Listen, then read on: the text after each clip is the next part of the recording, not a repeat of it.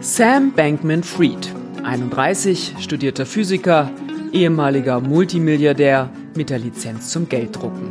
Was folgt, war der Absturz aus dem Paradies, ein Stoff, aus dem Hollywood-Filme sind.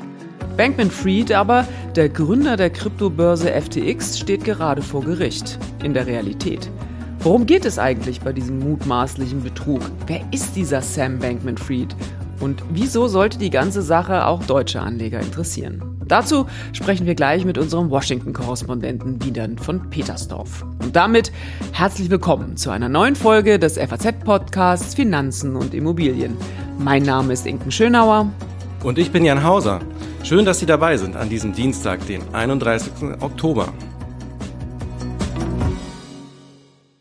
Jan, heute geht es um ein Wirtschaftskrimi, wie man sich ihn eigentlich kaum besser ausdenken kann.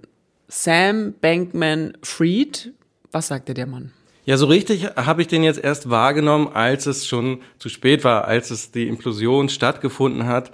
Dieser junge Mensch zum Wunderkind auserkoren, Milliardären, anwesend auf den Bahamas. Und dann ging alles in die andere Richtung.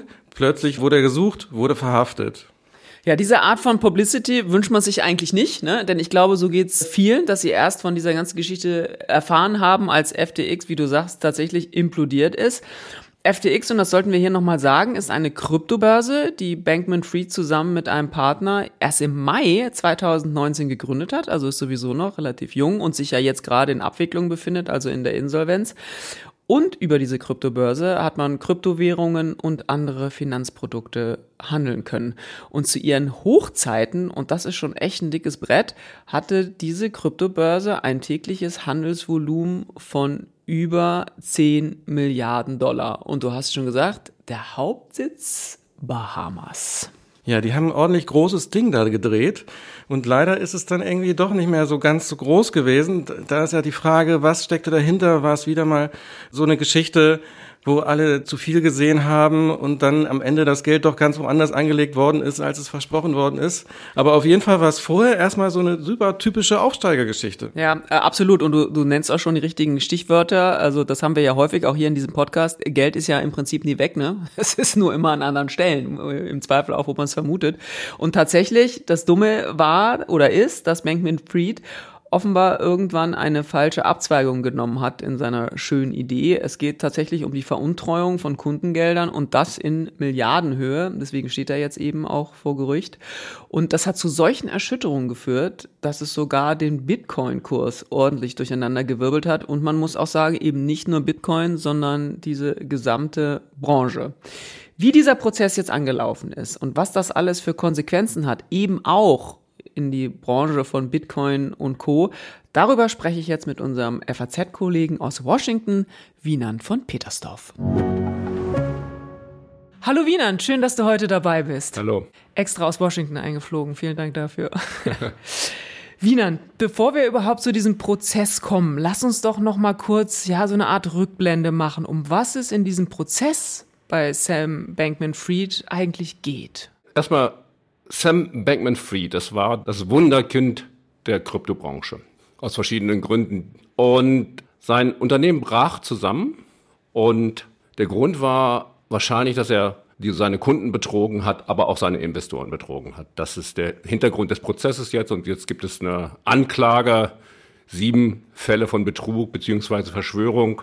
Und er steht jetzt vor Gericht und hat sich jetzt auch schon angefangen, selbst zu verteidigen, was ziemlich ungewöhnlich ist. Und das ist die Situation, in der wir gerade sind. Mhm.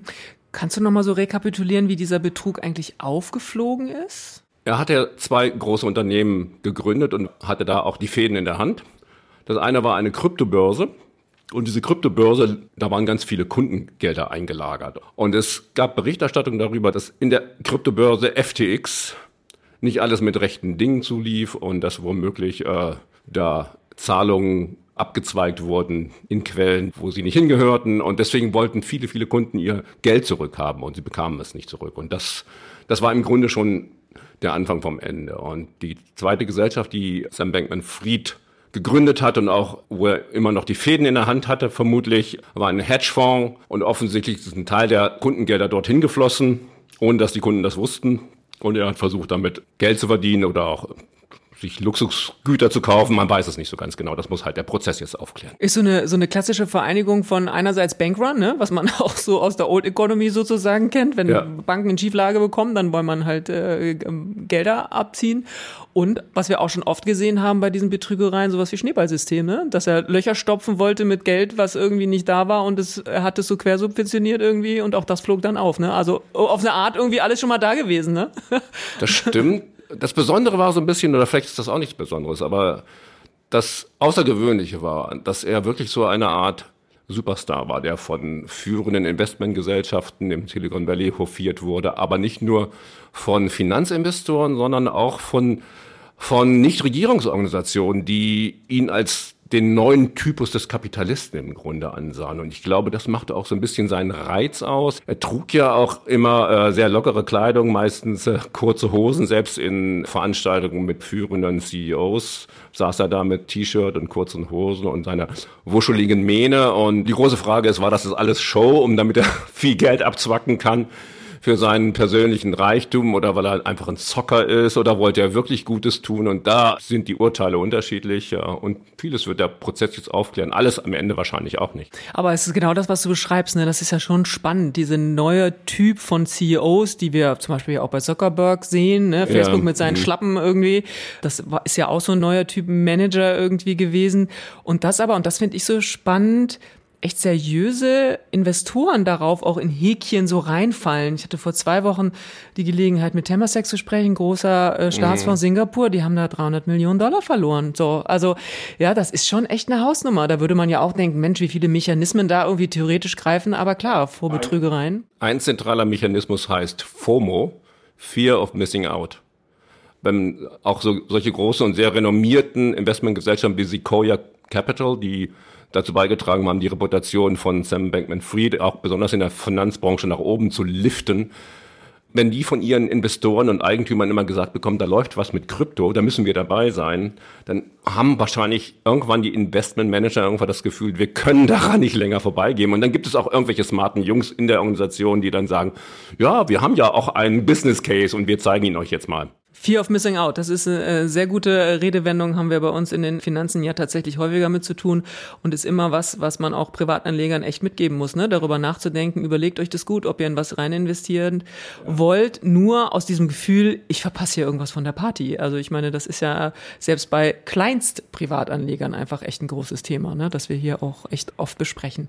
So, der Prozess gegen Sam Bankman-Fried läuft. Du hast es schon gesagt, jetzt hat er sogar selber ausgesagt, sogar für sich selbst. Was hat er denn jetzt eigentlich gesagt? Wenn ich ganz kurz noch einen Schritt zurück machen kann. Also diese Selbstaussagen sind extrem gefährlich. Also Anwälte in Amerika raten ihren Klienten nicht vor Gericht selbst auszusagen, weil sie dann unendlich lange in Kreuzverhöre genommen werden können. Und eine Jury sieht das dann vielleicht über Stunden, vielleicht über Tage. Und das ist extrem gefährlich, weil man dann auch immer wieder auch in Widersprüche sich verwickeln kann und da sind echte Profis dann zugange, die einem zeigen, wo die Widersprüche sind. Und das ist extrem gefährlich.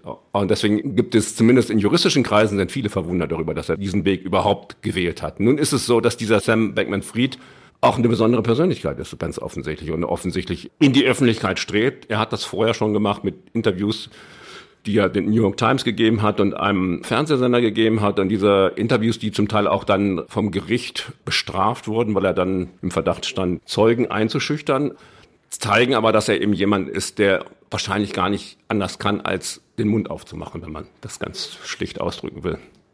Und was hat er jetzt gesagt? Im Grunde sagt er, ich bin unschuldig. Ich habe nichts Böses gewollt.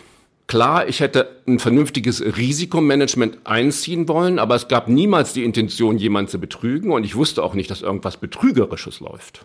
Er habe eigentlich gedacht, dass sie da ein neues Kryptomodell, eine neue Assetklasse da auf die Beine stellen und im Grunde allen Menschen nur Gutes tun. Das ist nach wie vor seine Linie und die Staatsanwaltschaft hat sieben Anklagepunkte und er sagt in allen Anklagepunkten, er sei unschuldig. Mhm. Was glaubst du, kommt da jetzt bei raus? Was ist so dein, dein Eindruck? man weiß ja immer nicht, wo Gerichte nur der hoher sehen, ist der, der alte Spruch. Aber ja. also es ist so, dass es gibt drei wichtige Kronzeugen. Und einer davon war seine Lebensgefährtin, die dann auch eben diesen Hedgefonds, den ich vorhin genannt habe, geführt hat. Die hat ihm im Grunde Skrupellosigkeit vorgeworfen, besonders als es darum ging, Investoren die Wahrheit oder die Unwahrheit zu sagen. Und da gab es offensichtlich gefälschte Kreditverträge oder gefälschte Bilanzunterlagen. Zumindest behauptet sie das. Und sie ist eine Kronzeugin, die eben mit der Staatsanwaltschaft kooperiert. Und zwei weitere ähnliches Kaliber, führende Leute der IT oder der beiden Unternehmen. Und auch die haben gegen ihn ausgesagt und im Grunde gesagt, sieht schlecht aus, der hat böse Absichten gehabt, er wusste, was er tut und kann keine Rede davon sein, dass das alles unschuldig und versehentlich passiert ist. Und da muss man auch sagen, da waren jetzt tagelang Zeugeaussagen von Leuten, die wirklich Geld verloren haben. Das ist ja nicht alles Spielerei. Es geht wirklich nicht um Spielerei. Da gibt es Leute, die wirklich ihre Rente verloren haben. Ne? Das ist ja nicht alles auf dem Papier, sondern es sind Leute wirklich, die ihre Ersparnisse verloren haben. Und diese Leute, denen wurde auch zum Teil Gehör verschafft. Und das wird auch Eindruck vor der Jury machen. Und das bedeutet wahrscheinlich, meine Prognose ist, er kommt ins Gefängnis. Frag mich bitte nicht, wie lang, aber ich glaube, er kommt ins Gefängnis. Hm, ich habe schon mal sowas gelesen, wie 100 Jahre könnten ihm drohen auf dem Papier. Also äh ja, das sind immer diese, das sind immer die großen Fragen. Also man, der hat jetzt sieben Anklagepunkte oder in sieben Punkten wird er des Betruges angeklagt. Wenn man jeden Anklagepunkt einzeln nimmt, dann addieren sich solche Zahlen zusammen. Das kann schon sein. Im Extremfall kann man dann auf 100 Jahre kommen. Aber es ist in den seltensten Fällen der Fall, dass selbst selbst bei schlimmen Schurken, und ich will jetzt überhaupt nicht ausschließen, dass er wirklich ein schlimmer Schurke ist, also ich halte es sogar für sehr, sehr wahrscheinlich, wenn ich ganz ehrlich bin. Selbst da wird es meistens nicht summarisch gemacht, sondern gibt es einen Discount für vier Betrugsfälle für den, für den Preis von sieben. Wir gucken ja auf diesen Fall aus Deutschland. Wir haben das große Glück, dich da äh, zu haben als Amerika-Korrespondenten, der in dem Land ist. Und das macht das ja immer so wertvoll für uns, weil es einfach ein Unterschied ist, ob wir hier auch mit äh, Social Media und Internet und so das verfolgen können oder ob da jemand vor Ort ist. Mich würde mal interessieren, wie sehen die Amerikaner diesen Fall, die ja auch immer so sehr geflasht sind von dieser Art von Persönlichkeiten, muss man ja auch sagen, immer sehr fasziniert von diesem, ne, dieses typische vom Tellerwäscher zum Millionär, dann aber jetzt vor allem auch auch durch diese jungen Leute, die da was auf die Beine stellen. Wie ist so die Stimmungslage in, in Amerika, kann man ja gar nicht so sagen, aber du bist natürlich vor Ort, sprichst mit Leuten, liest die Zeitungen dort mhm. auch. Sag mal, wie, wie, wie empfindest du das da? Die Amerikaner sind ja begeistert von Aufstiegsstories, aber auch von Abstiegsstories. Also der Absturz hat auch seinen Reiz. Bei ihm kommt eben tatsächlich diese interessante Komponente hinzu, dass er diese neue Form des Kapitalismus vertreten hat. Oder es gab viele Leute, die daran geglaubt haben, und zwar mit großem Idealismus. Es gibt diese Bewegung der Altruisten, die in Universitäten entstand und die im Grunde die These vertreten haben, Leute, wenn ihr wirklich fähig seid und intelligent seid, dann versucht erstmal ganz viel Geld zu verdienen und dann spendet das Geld und spendet dieses Geld für gute Zwecke. Das ist so die große Idee gewesen. Also ein sehr utilitaristisches Konzept und das hat er so ein bisschen verkörpert auch. Und es gab sehr, sehr viele Leute, die unter großen Schmerzen jetzt mit ansehen mussten und mit ansehen müssen, dass, er, dass sie eventuell einem Betrüger aufgesessen sind. Und natürlich auch, der hatte ja schon sehr, sehr viel Geld zum Teil in diese Organisation gespendet und dass dieses Geld auch wahrscheinlich weg ist und flöten geht. Also das, sind, das ist für diese Organisation und für diese wirklich echten Idealisten, die ich zum, da habe ich ein paar von kennengelernt, das sind wirklich Leute, die selber sich einen kargen Lebensstil verordnet haben, und sehr, sehr viel Geld verdienen und einen Großteil ihres Geldes spenden. Diese Leute gibt es und es ist ein Teil einer Bewegung und einer, großen Idee. Und diese Leute sind wirklich, wirklich tief getroffen. Für die ist was ein, ein, schlimmer Rückschlag.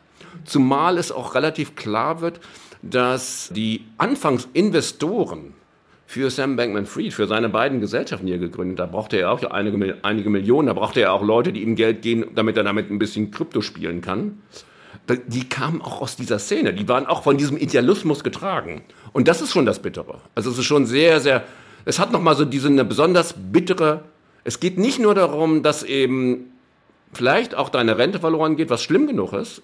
Für viele, viele Leute sind auch richtig große Ideengebäude zusammengebrochen. Und das ist schon, also das ist schon auch tragisch. Mhm. FTX hat für viel Erschütterung gesorgt, dieser Kollaps, hast du schon gesagt, vor allem eben auch in dieser Blockchain-Krypto-Szene, auch nicht nur das, was du gerade beschrieben hast, sondern überhaupt in dieser gesamten Branche und Szene.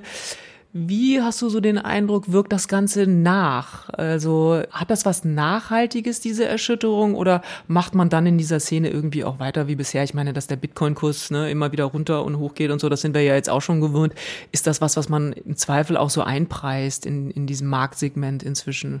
Hast du den Eindruck, das hat Konsequenzen? Ich glaube, es hat insofern Konsequenzen, dass sich mehr Leute fragen, welchen unmittelbaren Nutzwert Bitcoin eigentlich hat. Was bringt es eigentlich? Also wir wissen schon, was es kann und wir wissen, okay, es kann in gewisser Weise im Finanzdienstleistungssektor mehr oder weniger den, die Vermittler ausschalten und vielleicht direkte Kreditkontakte ermöglichen und so weiter. Aber wo ist der unmittelbare, große und echte und jetzt schon sichtbare Nutzwert? Der diese zum Teil horrenden Bewertungen gerechtfertigt. Und das, diese Frage wird, glaube ich, lauter gestellt. Und das hat zur Konsequenz, glaube ich, schon, dass doch sehr, sehr viele Leute sagen, dass es im Grunde sind da überwiegend Betrüger unterwegs.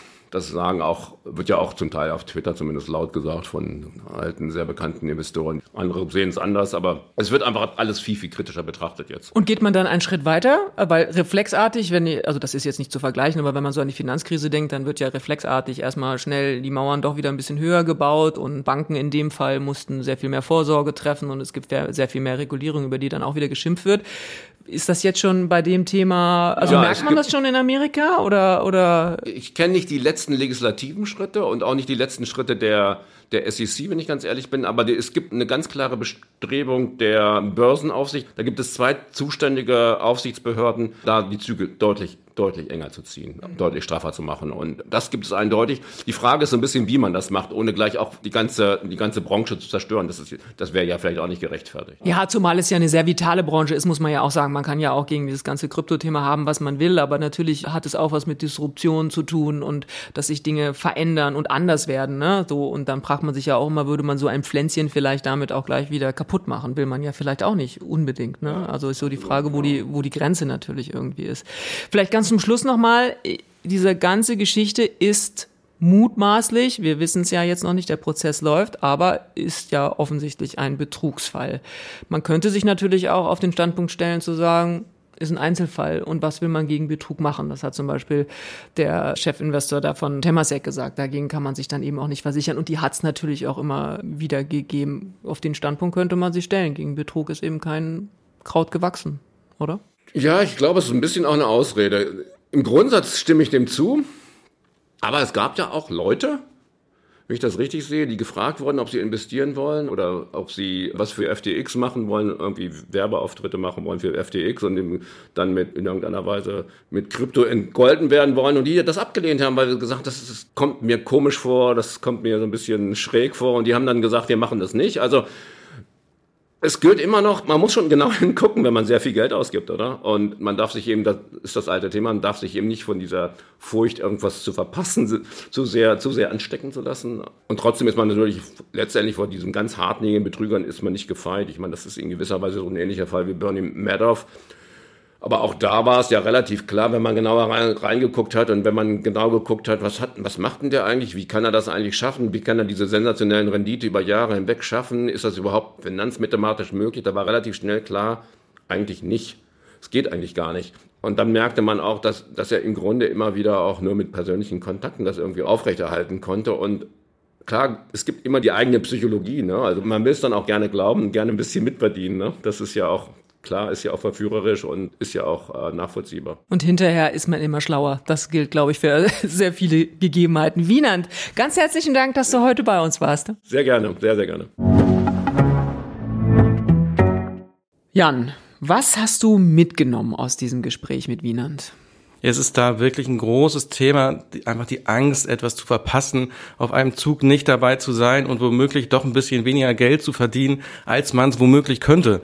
Aber dann muss man immer wieder aufpassen, dass wenn nämlich irgendwie so viel Geld zu verdienen ist, dann gibt es da gewisse Risiken. Und hier war es ja nochmal wahrscheinlich anders. Das wird der Prozess hoffentlich nochmal besser zeigen, was da wirklich alles passiert ist.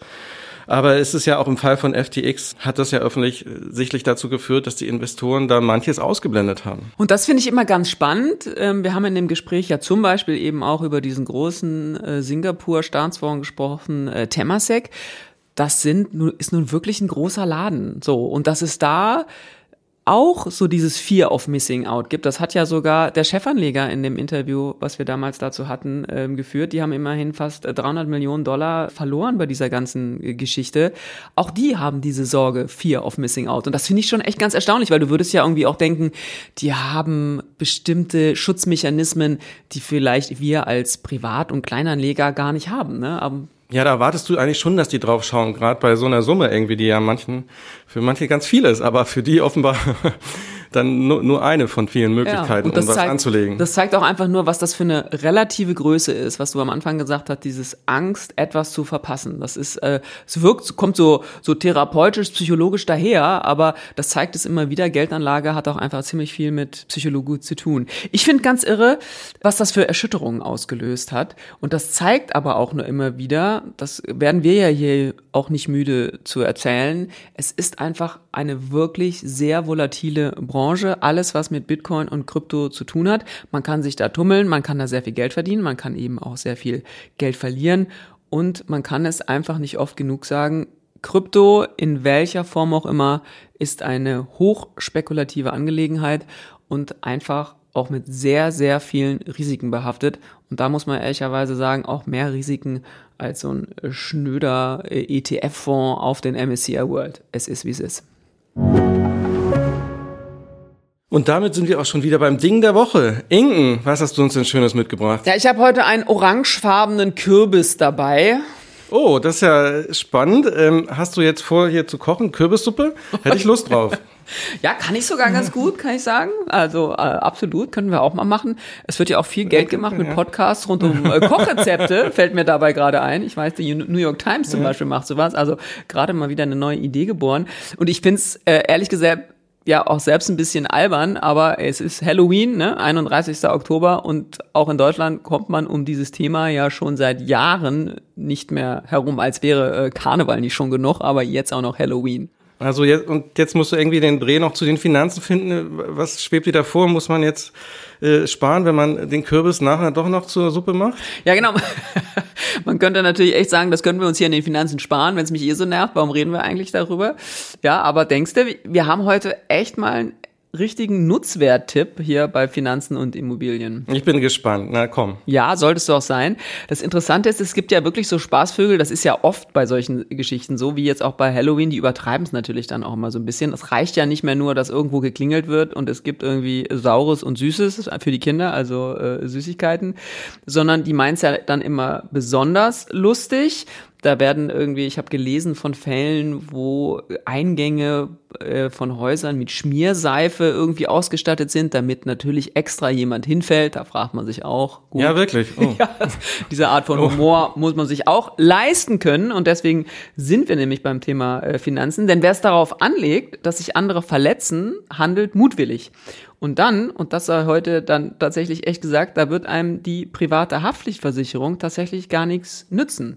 Und wenn die lieben Kleinen, die da jetzt heute unterwegs sind, auch unter sieben Jahre sind, und sich da einen sehr teuren Scherz vielleicht erlauben, dann wird auch die private Haftpflichtversicherung da nicht greifen. Denn Kinder in dem Alter gelten als deliktunfähig. Wieder was gelernt.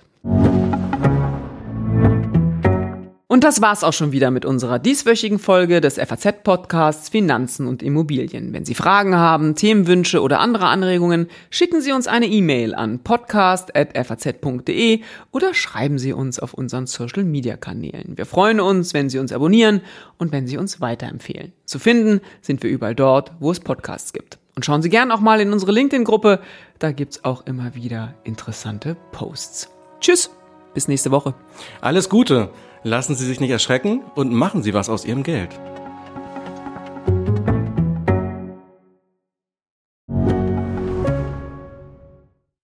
Investiert ihr bereits in Aktien, ETFs, Immobilien und Co? Super, dann könnt ihr jetzt euer Portfolio noch weiter diversifizieren mit der Private Finance Police der Allianz. Hier zahlt ihr einmalig einen Betrag ab 10.000 Euro ein und habt damit die Chance, in alternative Anlageklassen zu investieren, zu denen Privatinvestoren normalerweise keinen Zugang haben. Kommt für euch in Frage? Dann gibt's jetzt alle Infos auf allianz.de slash dein Leben.